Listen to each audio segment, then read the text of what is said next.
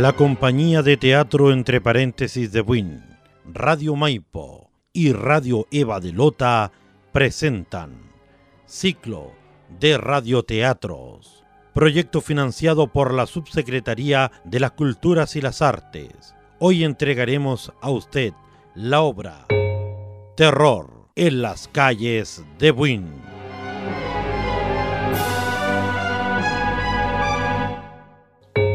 Se dice, desde hace muchos años, desde antes que nuestra plaza fuera nuestra plaza, que nuestras calles fueran nuestras calles, que algo habita las tierras de nuestra querida comuna de Buin, envuelta en la noche profunda de los sin sueño, más de algún vecino puede tener la certeza que todo lo que le dirá a continuación no es más que la verdad.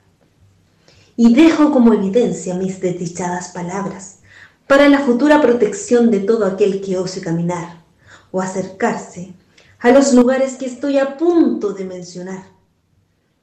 Tan solo un loco, un descerebrado sin miedo, hará lo contrario.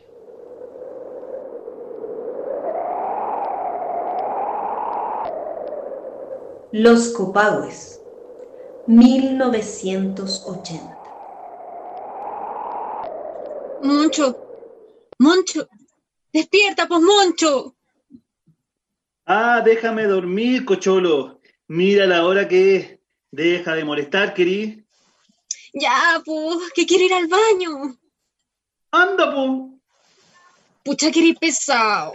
Si sabéis que me da miedo salir al patio sola, pu. Anda sola nomás. ¡Suéltame!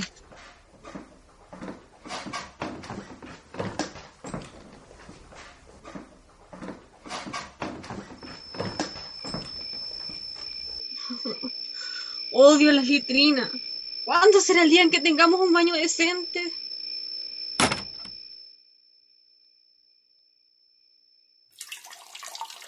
Estoy tan cansada. Ya no puedo mantener los ojos abiertos.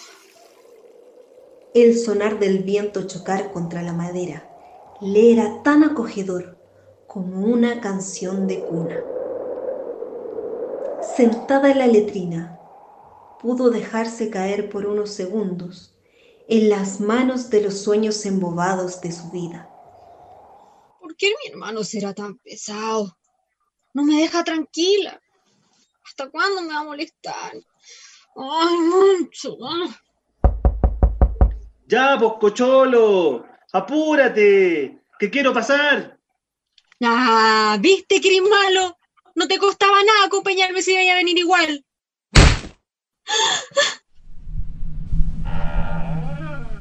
¿Moncho?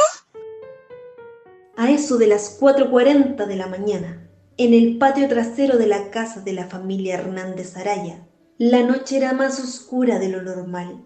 Las sombras del sauce que colindaba en la muralla del fondo de la casa no hacía más que aumentar el escalofrío que le recorría María por la espalda al notar que nadie se encontraba esperando para entrar a la letrina. ¿Nadie? María se apresuró a entrar a la casa. Estaba segura que no era más que otra de sus molestas bromas. Apresurada, caminando por el patio hasta llegar al pasillo que le daba la entrada de su casa, sintió que el camino se le alargaba más y más. Notó que un peso enorme le recorría los hombros y movilizaba el cuerpo, y a su oído llegó el crujido feroz de algo desconocido y la presencia de algo o de alguien acercándose a ella. No, tengo que estar soñando. Esto no es real. Moncho, Moncho, ayúdame.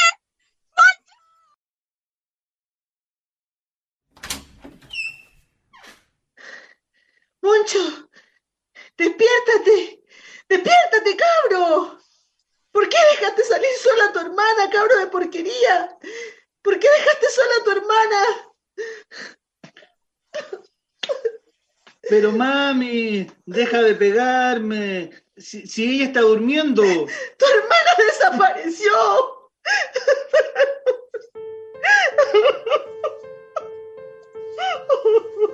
María era una joven que tenía un futuro esplendoroso, risueña, de un talento innato para los deportes.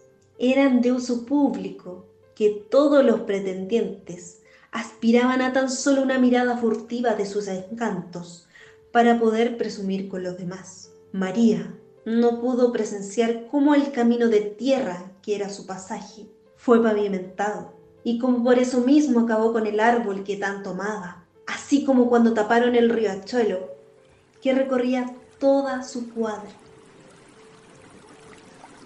Hasta el día de hoy no se sabe del paradero de María, mas el único rastro de esa noche fueron las extrañas huellas que quedaron en la tierra, extrañas y deformes que nunca se lograron saber de dónde o de quién procedían. Calle Maipú, 1997. Juan era un hombre conocido en su sector de trabajo, casado desde hace años y con cuatro hijos a quienes adoraba de profesión panadero. Era habitual verlo de camino a su trabajo, a la panadería de la calle Maipú, esa que no está muy lejos de nuestro hospital, en su bicicleta. Era habitual para Marta escuchar los pasos de Juan a las 4 de la mañana por la pieza, buscar en la cómoda ropa para ese día, el sonido de la tetera al hervir, el chocar la taza en el platillo mientras se servía el agua para tomar su taza de té. A las 4.40 sin falta, Juan recorría la calle Maipú para llegar a su trabajo. Mucha que hace frío hoy. Ojalá el Raúl ya esté allá y haya prendido los hornos. Juan era hombre de costumbre, de rutina Casi nada lo sorprendía. Todo siempre le era indiferente. Hasta esa noche, un escalofrío sucumbió en todo su ser. Juan, pensando que era debido a la baja temperatura de la madrugada, tuvo que parar en una vereda para poder calentar su cuerpo. El viento abrasador le movía su canoso cabello mientras miraba a su alrededor. ¡Chuta! Me quedé solo. El ulular de unos perros se coló en lo más profundo de sus entrañas. Esta sí que está buena. El diablo me anda buscando ahora. Si me venía a buscar, llévame luego nomás. Mira que ya soy viejo y hartas mallas que tengo. Mejor me voy contigo para que nos tomemos algo, así pasamos el frío.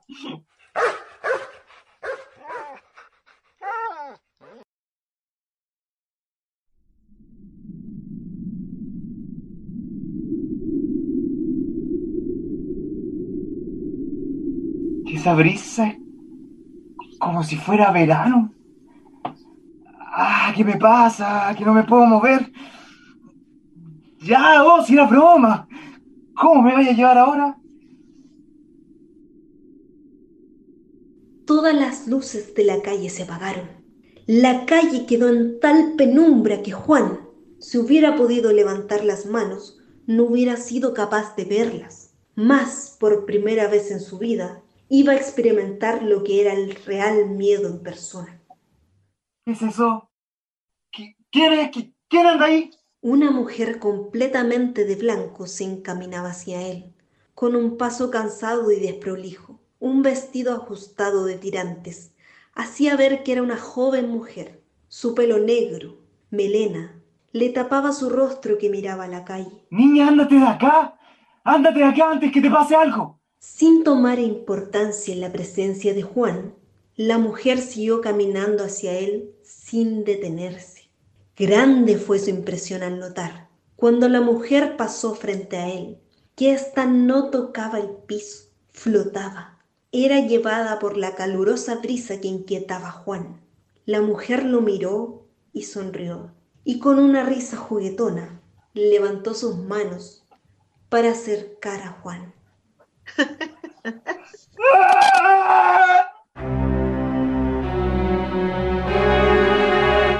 Tomando su bicicleta acelerado, Juan pedaleó con toda su fuerza, pero jamás se pudo liberar de la presencia de la mujer de blanco. Ay, ay, aycito. Todavía siento la respiración de esta mujer en mi nuca. Juraba que sentía como su mano. Su extraña y huesuda mano podía tocarle el hombro para hacerlo parar y hacer con él quién sabe qué cosa. Pedaleó, pedaleó lo más que pudo hasta llegar a la carretera, dejando atrás la panadería. No quería parar. Sentía que si paraba, algo malo le iba a pasar. Virgencita, ayúdame. Ayuda a este viejo a salir de esto, que se vaya así. Sin la broma que me quería Juan sintió el sabor a tierra en su boca. Tierra y algo más que no quería saber qué era. Juan sintió que todo su cuerpo era una herida expuesta. Se quedó mirando el cielo, con el corazón latiendo tan fuerte que juraba que podía salir de su cuerpo. ¿Se encuentra bien? Creo, creo que sí.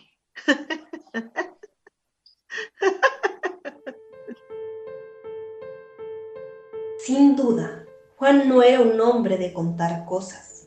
Marcado por la rutina y por el quehacer diario, siempre pensó que su vida no era nada fuera de lo común. Pero cuando vio a esa mujer de vestido blanco, estirando su mano para tocarlo, en el piso, cerca de la carretera, vio que su vida ya no sería igual. Hasta hoy, se dice que puedes encontrar a esa mujer en la madrugada, esperando encontrar a un buen hombre para llevarse consigo, mientras que detrás de ella se encuentra él, mirando cómo, uno por uno, se van uniendo a su desdicha.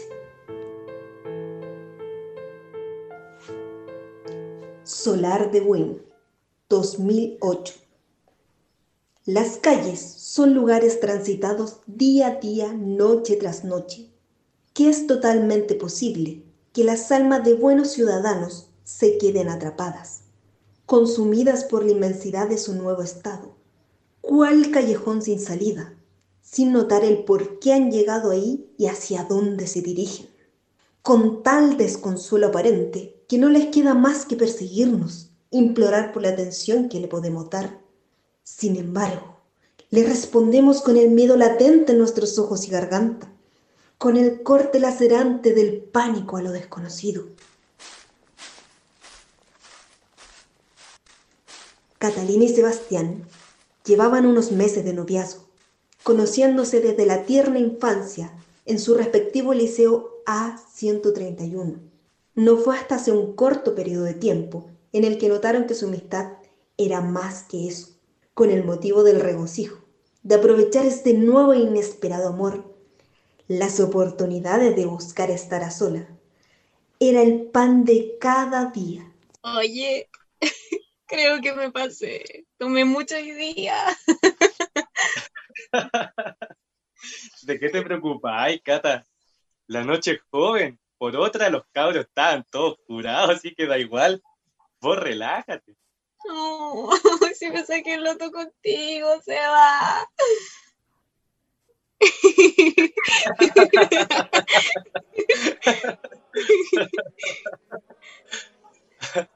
Oye, ahí la fiesta está empezando.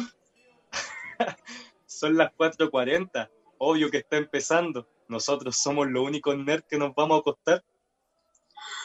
¡Ay, qué lindo! ¿Verdad que me trae a mi casa? ¿Cuánto falta? ya, pues, Cata, para tu leseo. Si ya estamos en el parque, a dos cuadras de tu casa. ¡Ah! Nos vinimos por atrás, por eso no cachaba. Cata. Cata, ¿escuchaste eso?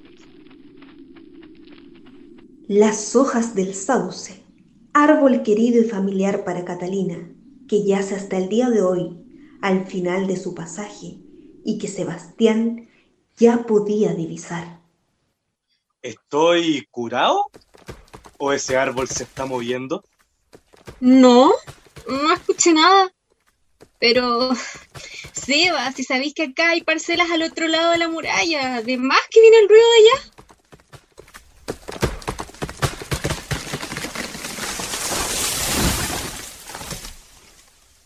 Los árboles que se encuentran al final de la etapa 1 de la Villa El Solar de Wynn son tan grandes que cualquier persona podría notar su caída y su posterior ausencia. La tranquila noche se vio turbada por el estruendo, pero sin embargo no pudieron notar ningún árbol caído. Ay, no pasa nada. ¿Se va? Ahora sí que tengo miedo. ¿Viste? Vayámonos luego a tu casa.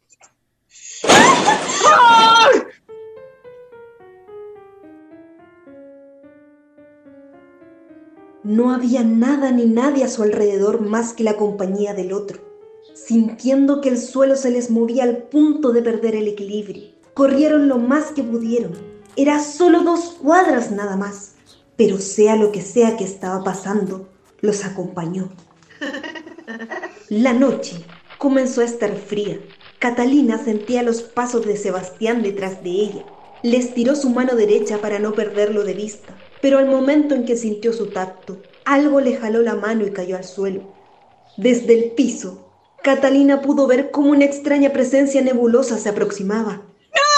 ¡No se lo lleves! ¡Sebastián! La presencia se llevaba a Sebastián a rastras por la calle, alejándose tan rápido que cuando pudo retomar una bocanada de aire, ya no había rastro de ninguno de los dos. Catalina, apresurada, comenzó a correr nuevamente. Cuando llegó a la reja de su casa, algo la lanzó al piso con toda su fuerza, dejándola inconsciente. Desde entonces, no se sabe nada de Catalina y Sebastián. Más, se rumorea que es habitual escuchar el lamento de Catalina por su amado en la extraña brisa del sauce llorón. Hoy les he contado la verdad y nada más que la verdad. Todas estas palabras expulsadas por mi boca no son más que el imploro de un buenense como usted ante tales acontecimientos en nuestra comuna, rogando que cada persona que me escuche tome las medidas necesarias para evitar su desaparición, pues que la protección de cada uno me es de vital importancia. ¿Quién anda ahí? Sé que alguien anda ahí, responda. No autorice que hablaran de mí. Yo me lo quiero quedar. Yo sé a dónde lo podemos llevar. La ribera del río.